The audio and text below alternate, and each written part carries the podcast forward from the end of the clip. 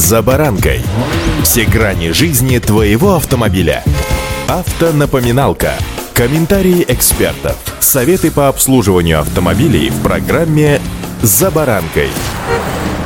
Выражение «автомобиль не роскошь, а средство передвижения», кажется, потеряет свою актуальность, может быть, даже не на один год. Особенно среди тех, кто намеревается приобрести себе нового, дорогого, железного брата или сестру. А вот те, у кого машина уже есть, должны помнить, что длительное проведенное время в пути может сказаться на здоровье. С вами Забаранка Александр Карпов. Здравствуйте.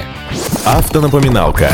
Пожалуй, самая распространенная напасть, которая и нападает на автолюбителей, это радикулит, который по причине недостатка двигательной активности является типичным для активных водителей. Обычно он приводит к заметной прибавке в весе, а дорожные стрессы и стояние в пробках еще и гипертонии. Но самое слабое место у человека за рулем — это поясница. Причем, если разобраться, то позиция водителя в автомобиле ну как будто специально придумана для того, чтобы вредить межпозвоночным дискам поясничного отдела позвоночника. Сиденья обычно сделаны так, что только лишь усугубляют данную проблему. Есть исследования, показывающие, что если человек проводит за рулем ежедневно в 4 часа и более, то вероятность появления у него серьезных проблем с поясничным отделом увеличивается в 6 раз по сравнению с обычными пешеходами. Этому подвержены даже молодые здоровые люди, а уж если водитель в возрасте имеет проблемы с позвоночником, самая частая из которых остеохондроз, или, как его еще называют в народе, отложение солей, то риск серьезных болей в этой области возрастает многократно. Умеренные неприятные ощущения в поясничной области, чувство тяжести, скованность – это лишь первые признаки того самого, казалось бы, старческого заболевания, а нет, оно может накрыть и в среднем возрасте, и даже, повторюсь, в молодом. Позже возникают прострелы, и они не всегда бывают такими же нестерпимыми, как при явном радикулите. Многие стараются их игнорировать. Обычно они провоцируются особыми движениями, например, поворотом туловища, наклонами вперед или в сторону. Другой тип боли – это когда они отдают в ногу. Такие бывают при повреждении седалищного нерва. В начале развития болезни это тоже не всегда проявляется острыми болями. Тоже может возникнуть чувство тяжести или нога ноет в области бедра, или по всей длине. Возникает ощущение, что она становится тяжелее и менее послушна.